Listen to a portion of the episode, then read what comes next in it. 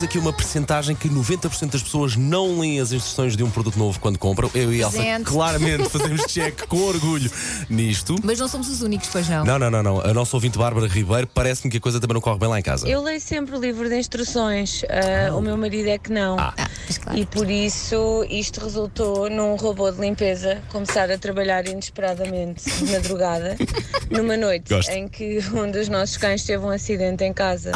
Portanto, Ah! Ai. nós acordámos para um cenário de Horrores. Catástrofe. pinturas rupestres pela casa toda. Minha. Portanto, foi, imaginam, não Ah, é? não queremos imaginar, minha querida. Não queremos imaginar.